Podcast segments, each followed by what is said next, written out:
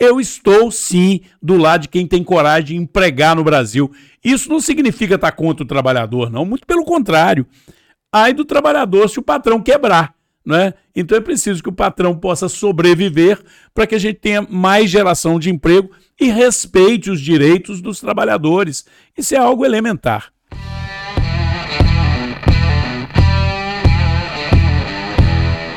Olá pessoal, nós estamos aqui mais um episódio aqui do PerformaCast. Estou trazendo aqui nosso deputado Domingos Sávio, reeleito né, aqui de Divinópolis e, e trazendo para a gente aqui bastante, bastante recurso, bastante é, ajuda para a gente aqui desenvolver nosso empreendedorismo. É, Domingos, com toda essa mudança política, né, uma mudança que eu acredito que vai ser uma mudança radical no momento, né? Queria saber o que, que você pode deixar de, né, de conselhos e, e visão aí para os empre empresários, empreendedores, porque assim, eu sei que alguns empresários começam, talvez, ah, vou fechar minha empresa, ah, vou mudar de país, a gente escuta cada coisa aí, né? Queria saber o que, que você deixa para a gente aí com a sua visão política, né? Olha, início de ano, nós não podemos nunca descuidar daquele que é o nosso maior capital, que é a nossa esperança, a nossa fé, a nossa disposição para o trabalho. Eu costumo dizer que os empreendedores são campeões nisso. São aqueles que acreditam, que lutam, que trabalham para produzir bons resultados e assumem grandes responsabilidades e empregam milhares e milhares de pessoas, desde o microempresário até o grande empreendedor, as companhias de capital aberto. Todos precisam do nosso respeito. Para isso, nós temos lá na Câmara Federal a Frente Parlamentar do Comércio, Serviço e Empreendedorismo, que no ano de 2022 eu fui o vice-presidente. Estamos acabando de organizar agora né, eu estou colhendo assinatura para manter essa frente parlamentar que reúne deputados e senadores. É muito possivelmente, talvez eu até, pelo menos é esse o pedido dos colegas, que eu talvez assuma a presidência dessa frente parlamentar em defesa do comércio, do serviço e do empreendedorismo, que inclui aí, inclusive, a indústria.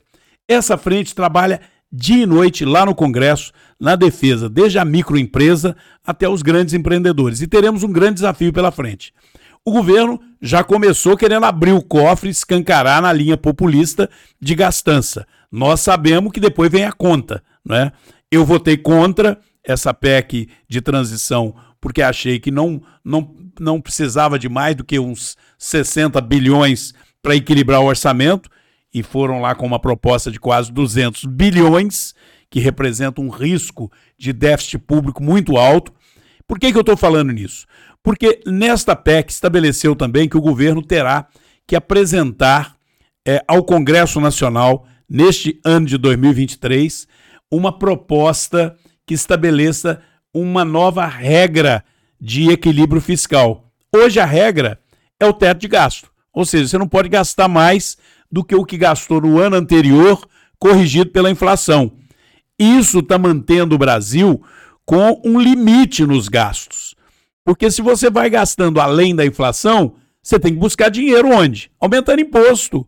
Todo mundo sabe que é por aí. Então, nós precisamos de ou preservar o teto de gastos, para não deixar o governo gastar mais do que arrecada, ou ficarmos de olho na reforma tributária, para que ela seja uma reforma para enxugar o número de impostos, diminuir o custo Brasil. E nessa hora temos que estar todos unidos, né? E a frente parlamentar é uma forma de ter esse contato direto com o empresário, seja ele o pequeno ou o grande empresário. Então essa é a minha dica, é manter a união do setor produtivo através das associações comerciais, dos clubes de dirigentes lojistas, das nossas federações, seja a do indústria, a do comércio, a da agricultura. É o setor que produz, que gera emprego, que faz esse país funcionar de fato. Ele tem que ter voz e tem que ser respeitado. Mas para isso tem que estar organizado. E nós temos que ser realistas ganharam as eleições a esquerda que tem um viés socialista, de gastança e de populismo. Agora a conta chega, né? Portanto, precisamos estar unidos, precisamos estar organizados, mas temos que manter a esperança, a motivação, né? Porque eu vejo aí pela frente oportunidades também. O mundo que está vivendo momentos dificílimos no campo energético precisa de um país como o Brasil, que é um país que tem mais de 80% da sua fonte de energia renovável e limpa. É? Nós somos um país que é uma potência energética e, ao mesmo tempo, uma das maiores potências agrícolas do mundo. Nós precisamos também nos transformar numa potência na indústria. E nisso nós estamos andando para trás. Nós temos que melhorar, ser mais competitivo, agregar mais valor aqui. Nós temos um dos maiores mercados consumidores do mundo e nós temos que ser mais competitivo, mais agressivo nisso. Portanto, eu acho que oportunidades não vão voltar, mas é preciso prudência e é preciso união no setor produtivo, principalmente conosco, que trabalhamos na Câmara Federal, sem ter aquele pudor de dizer, ah, você está do lado do patrão ou não. Eu estou sim do lado de quem tem coragem de empregar no Brasil. Isso não significa estar contra o trabalhador, não, muito pelo contrário. Ai do trabalhador se o patrão quebrar. Né? Então é preciso que o patrão possa sobreviver para que a gente tenha mais geração de emprego e respeite os direitos dos trabalhadores. Isso é algo elementar. É, com certeza. É, a gente tem uma, né, um, um, pedido aí, né, nós empresários, é a questão do, do teto, né, do meio teto simples, que veio tendo um reajuste aí na economia, né, tudo a inflação acontecendo, e esses tetos estão precisando aí de ser reajustados, né. É, isso aí é uma, é uma aclamação para a gente, né, como empresários, né, que isso seja votado. Você tem alguma atualização para a gente sobre isso? Olha, sem dúvida. Eu acho que nós precisamos de resolver isso e precisamos de enxergar isso é, já pensando numa reforma tributária para que a gente tenha mecanismos mais permanentes, tanto para essa questão do teto do simples, como para uma outra questão também que, de certa forma, afeta a população como um todo, que é a questão do limite de isenção do imposto de renda. Porque o, esse virou uma forma de tributação no Brasil esse engessamento. Quer dizer, você faz uma tabela do simples e ela fica parada ali por anos e anos. Então, as empresas começam a sair do, do limite do simples pelo próprio processo de crescimento natural da economia. E aí, de duas, uma, ela tem poucas alternativas.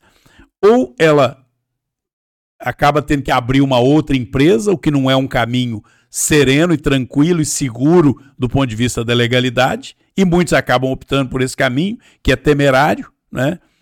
Sonegar pura e simplesmente, que é mais temerário ainda e que nós não aconselhamos a ninguém, ou ela quebra, porque ela não dá conta de competir, ela não dá conta de, de crescer, é, porque se ela sai do simples, com a economia da forma que está, né, principalmente alguns ramos da economia, né, do serviço, da, da, da, da, área de serviço, da área de comércio, você se inviabiliza. Então é um erro do governo não ter um mecanismo permanente de atualizar isso. Da mesma forma, o imposto de renda, né? é um absurdo.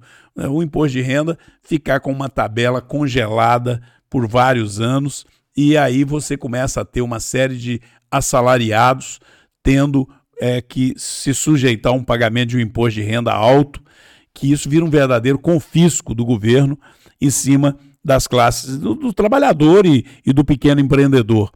Esse imposto de renda é uma forma do governo estar tá drenando, sugando a energia da economia, porque na hora que você tira desse salário que está lá na ponta, lá embaixo, na base, você tira a capacidade de consumo. E aí você estimula o que? A recessão. Então nós estamos aí com uma série de coisas que precisam de ser melhoradas nesse próximo ano. Corrigir a tabela do Simples, corrigir a tabela do imposto de renda, fazer uma reforma tributária que diminua a carga tributária no geral, pode até ampliar a base, mas diminuir no geral a carga tributária para o Brasil ser mais competitivo. Isso aí, Domingos. Estou muito feliz né, de você estar representando Divinópolis em toda a nossa região, né, representar Minas né, lá no Congresso é, muito feliz também de ver, né, que realmente a gente tem que ter esse otimismo, né, igual você está falando, eu acredito muito nisso, porque se o empresário abaixar a cabeça, acaba que o Brasil para, né, é, e realmente a gente tem que ter essa visão mesmo, porque cada empresário mantém ali algumas famílias, talvez 10, talvez 20 famílias, né, uhum. e acaba sendo uma grande responsabilidade para esse empresário. Sem dúvida. Então Por acolher isso... ele é importante, né. Por isso é importante a gente manter não só a nossa fé, o nosso otimismo, mas a nossa união, para que a gente é, consiga fazer valer é, essa força que é o empreendedorismo no Brasil e não deixar que aqueles que têm esse discurso simplista, populista, né, de que nós vamos resolver tudo através de um Estado gigante que vai sair dando tudo para todo mundo, permitindo invasão de propriedade, permitindo invasão de casa, isso destrói o futuro em curto prazo. A gente tem exemplos aí pertinho né? Venezuela, a própria Argentina, que há pouco tempo era uma economia saudável, hoje vive um verdadeiro pesadelo.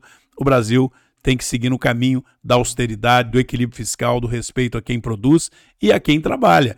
Empregador e trabalhador ou empregado são partes da mesma moeda. Né? Eles não podem é, esquecer que, acima de tudo, são parceiros. E eu ajo como parlamentar com esse pensamento. Eu acho que a melhor maneira de eu defender um trabalhador, e eu não abro mão de defender que todos os seus direitos sejam respeitados, que a gente procure gerar mais emprego, dar mais tranquilidade às famílias, é preciso cuidar de quem emprega, quem tem a preocupação de no final do mês estar tá com condições de pagar uma folha de pagamento, né? Eu já faço isso como pequeno empreendedor e pequeno empregador que eu sou, mas eu sei que mesmo aquele que tem meia dúzia de funcionário é, para pagar no final do mês, como aquele que tem mil funcionários, é como você disse, é como uma família que está sob a sua responsabilidade, né? Então eu não deixo de me preocupar e de defender o empreendedor, porque assim eu não tenho dúvida, eu estou defendendo cada trabalhador.